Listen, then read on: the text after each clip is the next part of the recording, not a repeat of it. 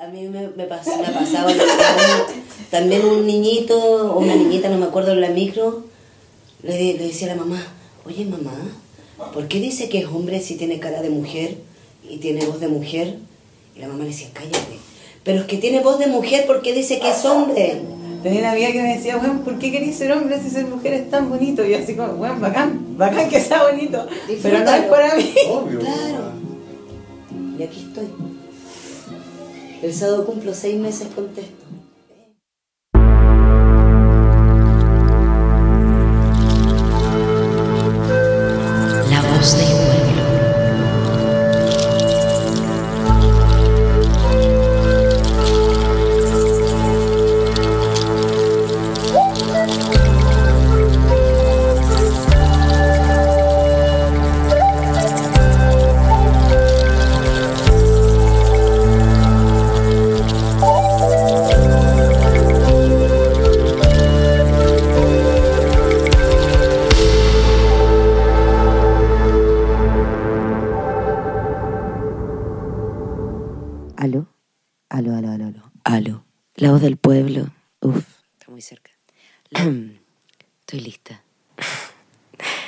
La voz del pueblo es un podcast que escucha a los distintos grupos de personas que viven en él. Soy Isabel Torres y esta es La Cápsula Trans. Un día leí una publicación en el Reader Digest, un reportaje del primer cambio de sexo que se había realizado en Dinamarca. La famosa Christian Andersen salía en una foto de ella. Regia morir. Leí todo el reportaje, cosa que me llenó de emoción. Por primera vez en mi vida leía algo así, algo que estaba solo en mis sueños. Descubrí lo que era el término transexualidad y que el género no es solo una cosa de genitales. Esto fue a comienzo de los 70, en febrero del 70. Esta es la historia de Marcia Alejandra Torres Mostajo, peluquera que en los años 70 fue la primera mujer trans en Chile en hacerse la cirugía de reasignación sexual. Marcia murió hace unos años y por eso invité a Alexa, también peluquera trans, a que le diera voz a su historia, en un contexto bastante excepcional, ya que por primera vez en Chile, este año los titulares fueron trans. Desde la inauguración del Politrans en el Hospital Sotero del Río, el cine local ganando un Oscar por La Mujer Fantástica y la esperada ley de identidad de género. Yo quería conversar con personas comunes y corrientes sobre la experiencia de ser trans, desde lo afectivo hasta lo político, sin buscar explicaciones, sino poder conversar fuera de lo binario, porque dos opciones diseñan algo muy claustrofóbico, tremendamente falso y absolutamente sellado al vacío. Por eso conversé con nuestras invitadas estelares, Gabriel, Shane, Dani y Gael.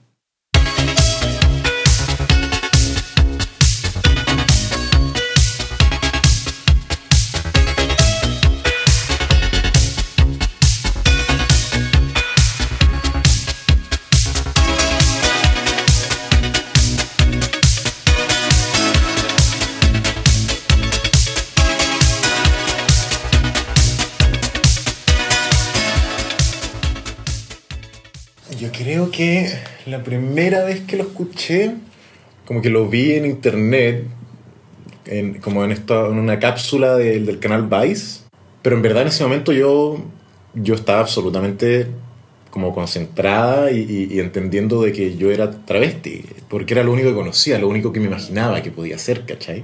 Ahora se habla mucho acerca de la realidad transgénero, pero hace 10 años atrás ni siquiera se pronunciaba. Uno decía transgénero y era como, ¿y qué es eso? Igual lo vais sintiendo como si fuera un error, o sea, si lo decís te vas a quedar solo, si lo decís, no sé, te van a pegar, si lo decís no, no va a haber nada, o sea, no, si lo decís el mundo como, como lo conocíais se acabó, así. Aparte, ¿qué te van a decir? ¿Que estáis locos? y te das cuenta de que no estás sola en el mundo. po. Te das cuenta de que ese problema no es solamente tuyo, no es una crisis existencial, es algo social, es algo colectivo. Ay, pero es que esto es un tema muy polémico. Esto es un tema muy polémico. Va a dejar trastornado a todo el mundo. Yo por la audiencia de La voz del pueblo. hago lo que sea, así que sus deseos son órdenes. Vale. Un bacio. Un bacio. A los 17 años comencé a tomarme las pastillas anticonceptivas de mi hermana. Y así estuve un año, pero me daba cuenta que mi cuerpo no cambiaba mucho, como que las pastillas no me hacían nada en lo físico. Pero no te cuento cómo andaba de caliente.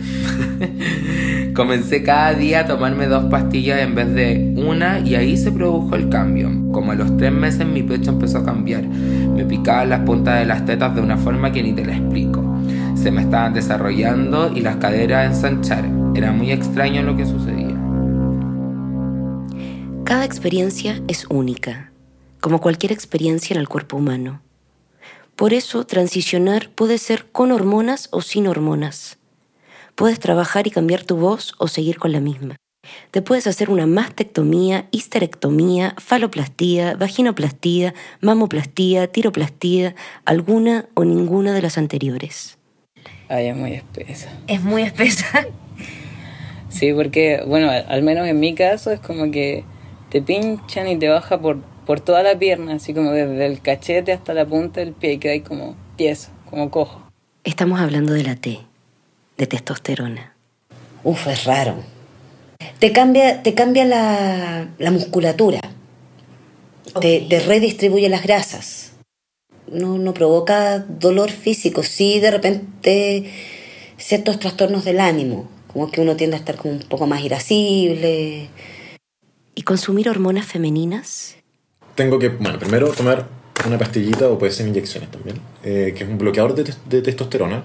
Y paralelo a eso tengo que tomar estrógeno y la progesterona es opcional. ¿Aparecen efectos secundarios?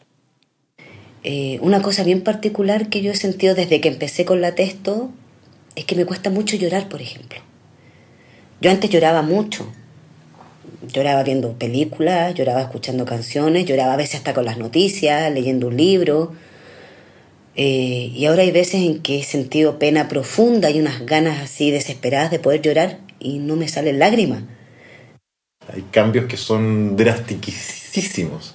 O sea, como desde el hecho de, de que, claro, obviamente como no tengo útero y como no tengo ovarios, claro, no, nunca voy a tener un ciclo, un ciclo menstrual, pero todas mis amigas trans me dicen como, weona, sí vaya a tener un ciclo menstrual. Puede ser cíclica. Vaya a ser cíclica, ¿cachai? Y van a haber días en que, bueno, vaya a reírte, llorar, odiar al mundo, volver a reírte, volver a llorar, volver a odiar al mundo, intensísimamente como nunca jamás he sentido. a mí por lo menos me perturbó mucho fue un aumento del líbido, pero así, de 1 a 10 mil. Es como la espinaca de Popeye, como algo así, como que te deja muy, muy arriba, así. Y yo decía, Cresta, ¿qué me pasa? Porque estoy así, ducha agua fría, ducha agua fría, ducha agua fría, piensa en otra cosa. Es que no puedo pensar en otra cosa, trato de concentrarme y no puedo. Y estoy cocinando y estoy pensando en eso y estoy lavando la ropa y lo que esté haciendo es- me desconcentro porque estoy todo el día pensando en sexo. ¿Qué te estaba pasando culturalmente en ese momento? ¿Estabas entendiendo el mundo del otro lado? Claro, claro, y es cuando yo decía, con razón los weones andan calientes todo el día. Ahora entiendo. Vives como, como en esta fluctuación hormonal un poco, entonces siempre es como, como que están como, como la testosterona y este estrógeno, como el yin y el yang, entonces siempre como que fuera como, como un término medio. Me internaron tres días antes. Para controles, que la presión, los niveles de azúcar y todas esas cosas. La última noche fue llena de nervios. En la soledad de la noche hice lo que nunca volvería a hacer jamás.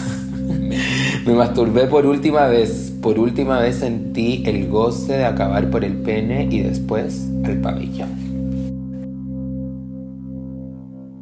Cuando me sienta eh, como ya lista y cuando también biológicamente y hormonalmente y todos esos temas también esté ok, sí, me quiero hacer la operación resignativa. La cirugía resignativa es básicamente que toman tu pene, lo parten a la mitad, lo mismo los testículos, cortan el escroto, sacan los testículos y como un poco la, la vagina y el pene, esto también es lo que sé como por leer Wikipedia, ¿no? Es como el, el pene es básicamente como un útero y las trompas de falopio y todo que salió. Como que evolucionó de otra forma y salió. Entonces, los hombres también, o sea, los hombres, a veces se me sale también. se, se me sale la wea. Eh, cuerpos de hombre, Los vi hombres. los biombrios, también tenemos eh, como una cavidad. De hecho, como que hay una hueá que se llama tacking, pero que es como para, no sé, si queréis ponerte calza y no queréis que te note el paquete, agarráis los testículos, te los metís en sus cavidades y el pelo lo tiráis para atrás y como que, nada, es, es como una hueá con un, como con un calzón improvisado, una hueá así. Pero encaja, Encaja. Encaja y queda básicamente como la, la superficie plana, entre comillas, de, de- de la ingle de las mujeres. Entonces la cavidad está. Entonces lo que se hace es que se parte a la mitad, se dobla para adentro y con toda la piel que tiene el escroto se construyen los labios menores y mayores. No hay una sola manera de ser trans, como no hay una sola manera de ser y vivir ninguna de nuestras identidades. Y justamente son las estructuras heteronormativas, patriarcales y machistas las que nos han programado con una perfección de solo reconocernos en dos casillas. Y eso realmente es un acto de reducción. Empecé a soñar que cada día era uno menos para lo que deseaba. Ser libre de una prisión impuesta, ser libre de un cuerpo que nunca pedí, como nadie pide la vida que tiene. En Chile, cualquiera puede ir una vez en la vida al registro civil y cambiar su nombre. Pero si eres trans, no es así. No es así de fácil, y no solo quieres cambiar tu nombre, sino también tu sexo. De la F a la M o de la M a la F, porque todavía tenemos que ser una de esas dos. Como nuestra legislación no regula los cambios civiles de las personas trans, todo queda en manos de un juez. Y para estar frente a un juez necesitas tres cosas. Una abogada o abogado, una demanda, que en este caso estás demandando al registro civil, y las pruebas, certificado psicológico, lo que sería contarle a un completo desconocido tu historia personal para que te diagnostique como una persona con disforia, y llevar testigos para que diga que tú eres quien tú dices ser. Por suerte puedes llevar a tus amigos o familiares. Todo esto es muy cabrón te ponen bajo sospecha desde el primer momento. Como se hace actualmente, incluso el tribunal te exige ir al Instituto Médico Legal para que te fotografíen tus genitales, para acreditar de que tus genitales no van de acuerdo a tu género. Igual podéis negarte a las fotos. Si decís que eres virgen, no te van a toquetear por ningún lado. ¿Por qué lo hacen? O sea, si no lo eres, lo hacen. Tienen derecho a meter sus dedos donde ellos quieran. ¿Buscando qué? No sé. Yo, como te digo, o sea, yo no lo he hecho y no lo voy a hacer hasta que salga una ley de identidad de género. Yo no voy a, no me voy a exponer a eso porque creo que no es justo. Yo fui al peritaje. ¿Qué onda? Quería que mi cartón a la salida de, de la universidad dijera Gael. O sea, es un rollo cambiar todos esos cartones. Ni siquiera he ido a cambiar los, de, em, los del colegio. No solamente es el cambio de nombre y sexo en el carnet de identidad, son todos tus documentos. Certificado de nacimiento, de estudios escolares y universitarios, y trámites como en FONASA, CERVEL, AFP, tarjetas bancarias, y así. Es pega. Cuando yo fui, llegué muerto de miedo. Yo creo que sudaba como, no sé, sudaba mucho. Así era, era muy. Es horrible el lugar porque al lado de, la sala donde te atienden está el peritaje, no sé si de la PDI o de Carabineros de Chile. Y la carga como, como vibratoria que tiene como esa puerta es horrible. Porque ahí es donde llevan a todas las niñas que han sido violadas, a todas las mujeres que han sido violadas, a hacerles el, el super peritaje. Me da pena el pensar de que hay gente tan pelotuda que cree que un certificado médico nos define como seres humanos.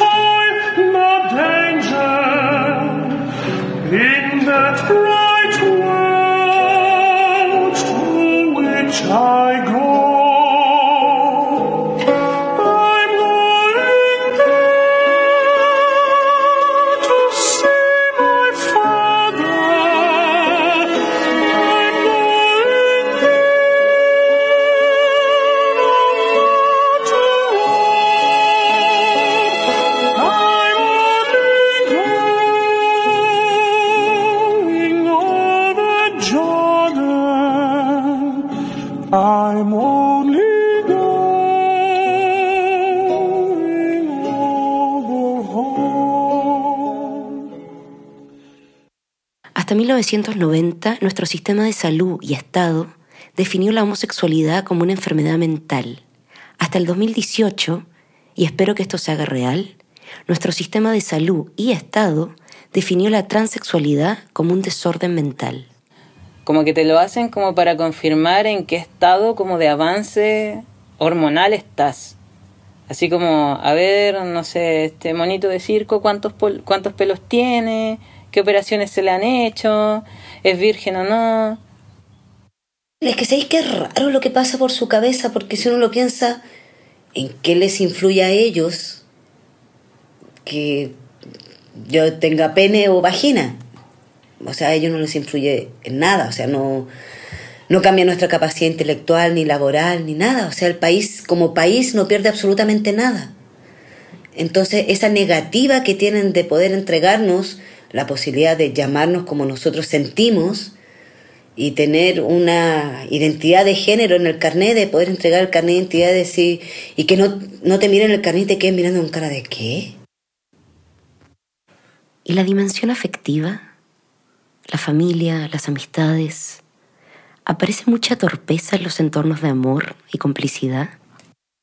¿Cómo le voy a decir a mis papás? ¿Cómo voy a salir del closet con mis viejos? ¿Cachai? La salida en sí fue la weá más torpe del mundo.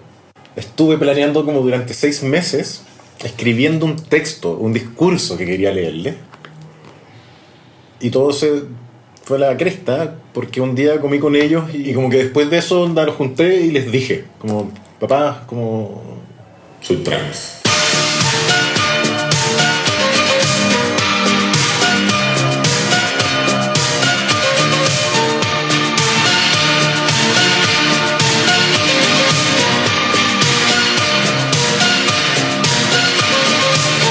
Difícil tema, sobre todo con mis hijos.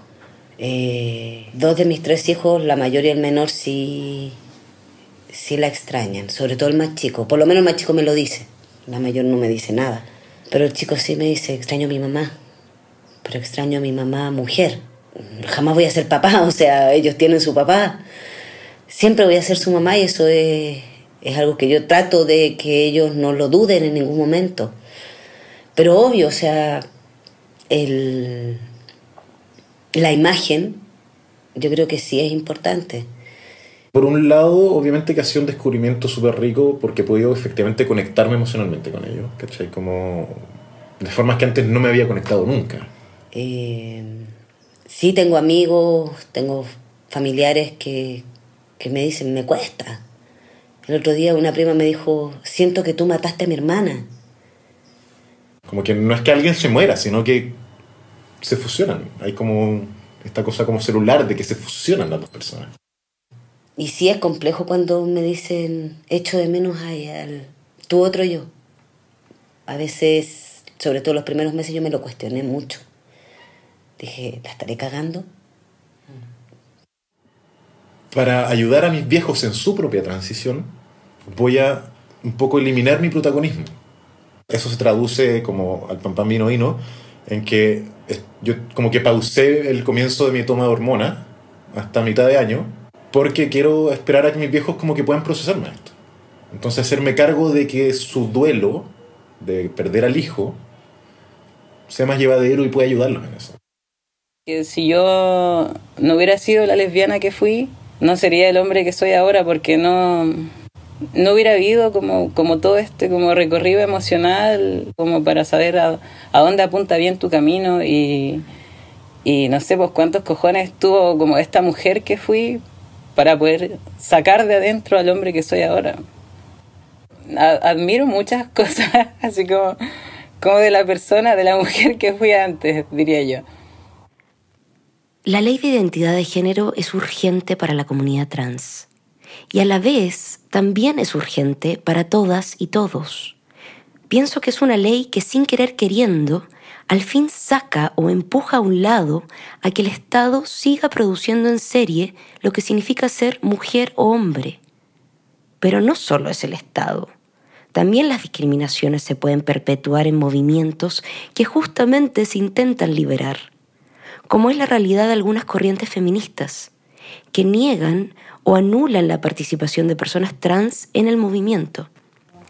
excluye, bueno, ex- excluye tanto a hombres como a mujeres. Yo diría que más, más a las chicas trans que a nosotros. En el fondo las mujeres trans no, nunca vamos a poder ser realmente mil por ciento feministas, un poco porque no, no tenemos y no tuvimos la vida biológica. O sea, que te digan, no, tú no puedes, o sea, tú nunca vas a ser mujer. Es lo mismo que se te niegue porque, o sea, que se te niegue que eres mujer porque tienes pene. Pero hablando como en el contexto así como de solo una mujer puede parir, solo la mujer quiere abortar, eh, deja nuestras posibilidades afuera. Nuestra posibilidad como, como hombre trans, se puede decir así, de ser como padre biológico o de no querer serlo. También existe la realidad trans embarazado o trans abortista. Quizás esa bandera deberíamos llevarla mm, nosotros más que ellas, pero a nivel de información es lo, lo único que tenemos es las mujeres. Como hombre trans, el único acceso como a la información que respecta a, a cómo abortar o a lo que es como tu cuerpo biológicamente es a través de lo que te puede enseñar una mujer, no un hombre. Porque tú no vas a ir a donde un hombre, no sé, a donde un hombre cisgénero, hombre biológico, a decirle, oye compadre, ¿cuándo fue la última vez que abortaste? Así, ¿cuándo fue la última vez que te llegó la regla? Saber que el derecho al aborto debería ser para todos. Para todos los que podemos parir y por ende podemos abortar. Las palabras pueden acercarnos o alejarnos, unirnos o enfrentarnos. La manera en que nos dirijamos a una persona puede fomentar la convivencia o desencadenar un conflicto. Somos conscientes que en nuestra expresión oral se percibe nuestros prejuicios. En general, el 99.9% de la gente probablemente siempre va a identificar mi cuerpo con un él. Y yo soy un ella. O sea, soy una ella. Se te niega tu identidad y tu realidad y tu existencia por un tema de lenguaje. Como la definición de paria en general, pues como, como este ser dentro de la sociedad que es como excluido o que está dejado de, de, sus, de, de sus derechos. Porque hay gente que le disrue, le, le causa un shock tan tremendo cuando yo pongo esa E o ese I o ese U. ¿Por qué no ocuparlas todas las letras? Si las letras son, son multivariadas, tenemos que desconstruir las palabras. Y que sabes lo que pasa es que no es que estemos atacando a tu lenguaje, estamos atacando el significado del lenguaje, pero el significado trae valores. Entonces cuando yo te digo una palabra diferente que para ti significa tal cosa, estoy atacando tu sistema de valores.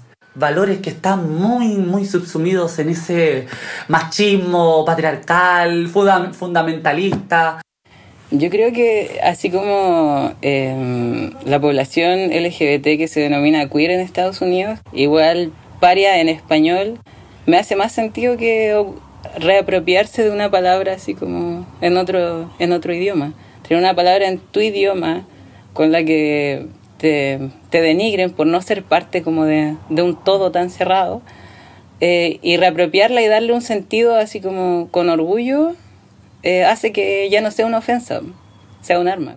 Nosotros, nosotras y nosotres somos un acto político andante. La gente interpreta. Yo soy una interpretación. Tú eres una interpretación. Que otros sean lo normal. Porque yo quiero ser anormal. Yo quiero ser completamente anormal porque la normalidad en esta tierra, en este país, tan patriarcal suramericano, es terrible, es nefasto. ¿Por qué? Porque tenemos que seguir roles de género. Bueno, lo que les estaba diciendo, que cuesta mucho ser auténtica, señora. Y en estas cosas no hay que ser rácana, porque una es más auténtica, cuanto más se parece a lo que ha soñado de sí misma. Y con esto cerramos la cápsula trans. La Voz del Pueblo es una colaboración entre Ana Rosa Ibáñez en diseño y montaje, Josefina Astorga en producción e Isabel Torres en investigación, locución y edición. Invitadas especiales de la cápsula de hoy, Shane Águila Cienfuegos, Gael Ávila, Daniela Varas, Gabriel Castillo y Alexa Soto. Puedes escuchar este y futuros capítulos en www.lavozdelpueblo.info.